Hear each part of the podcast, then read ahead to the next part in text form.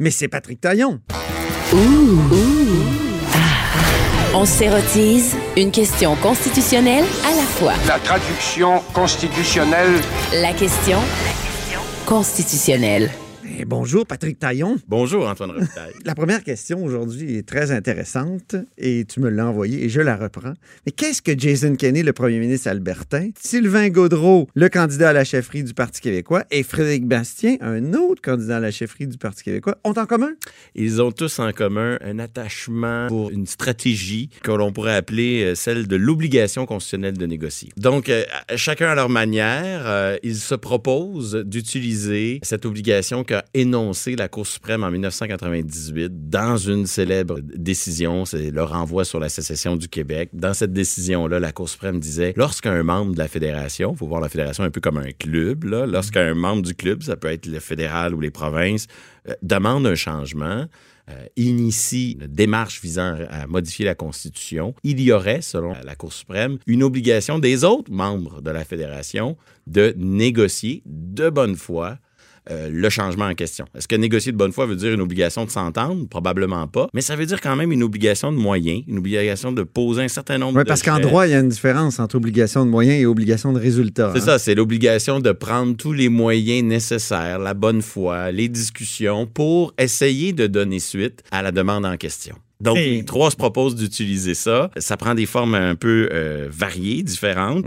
Dans le cas de Jason Kenney, c'est un peu un rapport de force qui se construit dans le dossier énergétique. Si vous me donnez pas ce que j'ai de besoin pour développer les ressources euh, et exploiter les ressources énergétiques de l'Alberta, je vais euh, faire un référendum pour activer cette obligation de né- négocier sur des dossiers sensibles comme la péréquation. Mhm. Frédéric Bastien, lui, propose de, de faire la même chose euh, lorsqu'il, non pas lorsqu'il deviendra chef du Parti québécois, mais lorsqu'il serait par la suite élu dans un premier mandat, plutôt que de faire un référendum sur la souveraineté, il se propose de, de mettre en action cette espèce d'obligation de négocier pour un peu tester le, le régime canadien sur des sujets euh, plutôt identitaires. Donc, euh, l'application de la Charte québécoise au Québec, la question de la laïcité, euh, des, des- des questions de ce type. Ouais. Et surprise, parce que je ne l'avais jamais entendu sur la question, Sylvain Gaudreau, lui, euh, se propose d'utiliser la même obligation de négocier, mais beaucoup plus à court terme. Il propose de l'utiliser dès l'automne prochain s'il devient chef et euh, se propose de l'utiliser sur le dossier de l'environnement, changement climatique. Donc, pas tout à fait le même thème, toujours la même obligation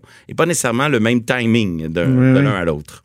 Ça n'a pas été soulevé souvent et utilisé souvent, cette obligation de négocier, euh, Patrick, je crois jamais même. Non, Mais il y a eu un risque une fois que l'Assemblée nationale du Québec le déclenche, c'est lorsque Jean Charest était Minoritaire. minoritaire.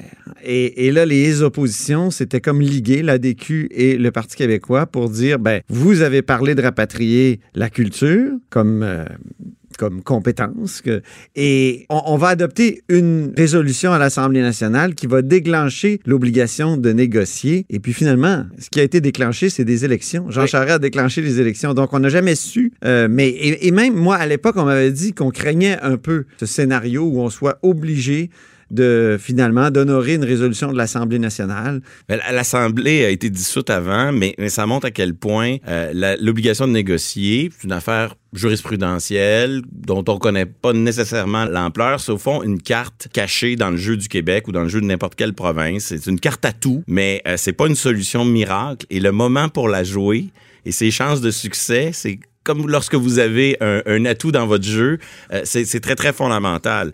Et là, dans le Ça cas- risque de soulever des difficultés, ça. oui, dans le cas du si elle est activée par euh, les candidats euh, devenus chefs du Parti québécois, Ouais. il y a un risque que le reste du pays ou même les partis fédéralistes représentés à l'Assemblée nationale se disent ben, parce que votre vous avez un agenda caché parce qu'en vérité c'est pas votre projet numéro un de renouveler le fédéralisme, on n'embarque pas là-dedans.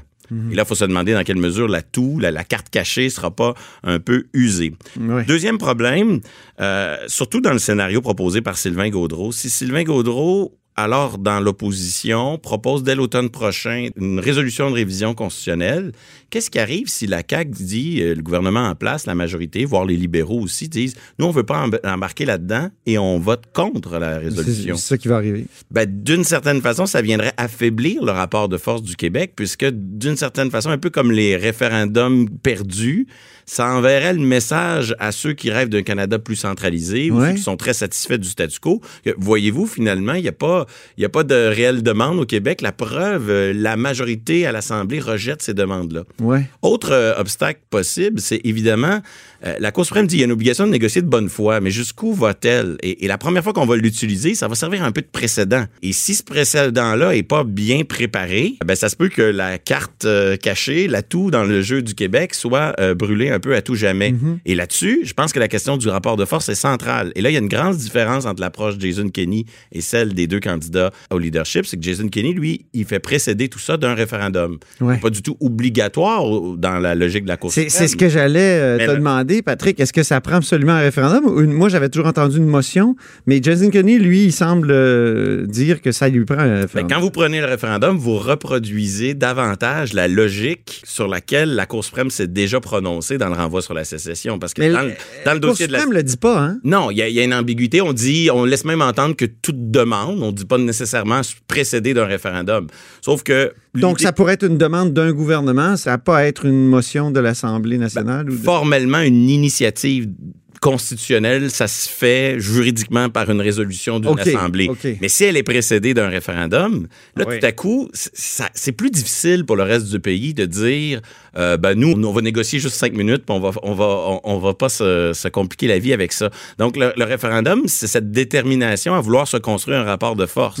Or, dans le cas des candidats au leadership du Parti québécois, faire un référendum sur autre chose que la souveraineté, ça soulève évidemment une question très sensible. Donc, vont-ils avoir la détermination d'aller au bout de cette logique-là et d'être prêts à jouer la carte de l'obligation de négocier Ben pour oui. de vrai, si je peux dire, C'est ça. à- en, en jouant avec le, le rapport de force? Donc, euh, il y a des critiques à faire de cette utilisation de ce mécanisme-là. Mais il y a aussi sur quoi on le fait. Il faut choisir les bagarres. Le- le- si un jour il y a une nouvelle négociation constitutionnelle sur des questions qui concernent le Québec, il va peut-être avoir une ronde. Il n'y aura pas 22 rondes pour euh, s'intéresser à nos demandes. Ouais. Là, le, le choix du combat qui est mené est fondamental. Est-ce que euh, le sujet le plus important pour diminuer les irritants entre le Québec et le Canada, c'est les changements climatiques ou c'est le pouvoir fédéral de dépenser ou c'est la reconnaissance de la spécificité du Québec? Dans le fond, tu nous dis qu'il l'utilise de, potentiellement de façon un peu désinvolte.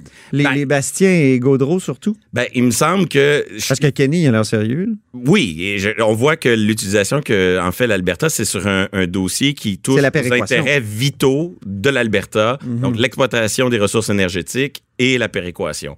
Dans le cas du Parti québécois, moi, le message que j'envoie, c'est vous devriez vous demander sur l'échelle de toutes les demandes fondamentales pour le Québec, laquelle est la plus importante? Ouais. Est-ce vraiment... Est-ce que les visions du, du fédéral et du Québec sur les changements climatiques sont à ce point incompatibles que ça doit être ça la première demande? Moi, j'en doute. Ça pour Gaudreau, mais Bastien, c'est. Dans le cas de Bastien, Ouais. on, on est sur des terrains plus existentiels, comme la question identitaire, le- la question du multiculturalisme, la question de la laïcité.